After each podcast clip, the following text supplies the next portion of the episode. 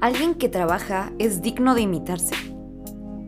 Como cristianos es importante tener ejemplos en otras personas, ver la forma en la que otros trabajan para el reino en sus actividades de la vida diaria nos enriquece y nos anima.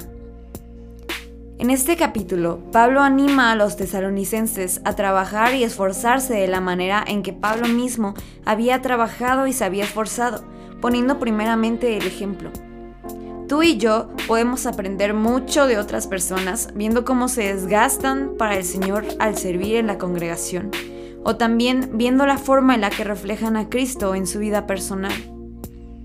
Al congregarnos, podemos conocer a muchas personas que nos inspiran y nos animan a seguir creciendo y esforzándonos. Y así como tenemos grandes ejemplos, tú y yo también podemos ser ejemplo para otros.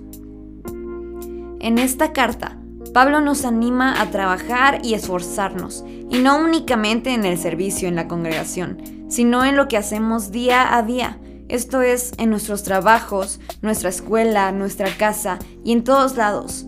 Podemos dar un buen testimonio a todos los que nos vean, cristianos y no cristianos, para poner un ejemplo de esfuerzo y diligencia.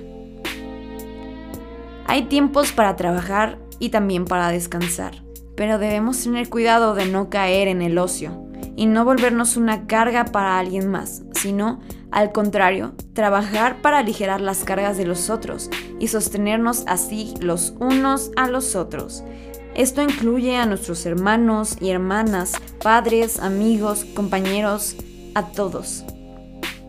Nosotros, con lo que hacemos, tenemos la capacidad de impactar y ayudar a los demás. Casi todo lo que hacemos va a tener un impacto en alguien más.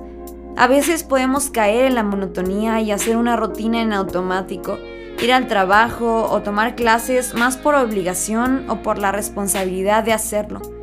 Pero al hacer las cosas con una actitud diferente, vamos a tener una respuesta diferente y podemos contagiar a otros.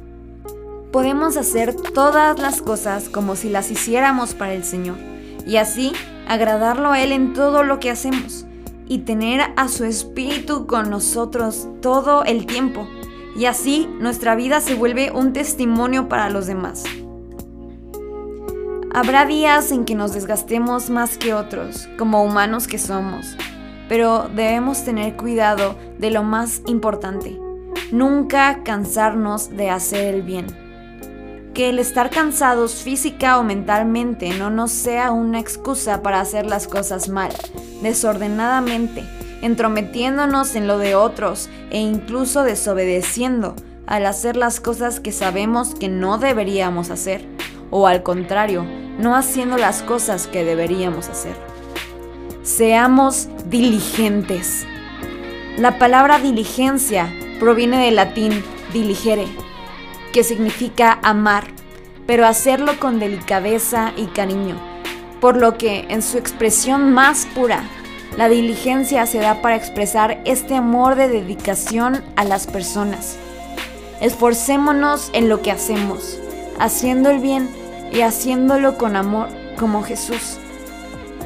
Que en todo lo que hagas el Señor guíe tu corazón a un entendimiento total y a una expresión plena del amor de Dios, para amar como Él ama y a una perseverancia con paciencia que proviene de Cristo.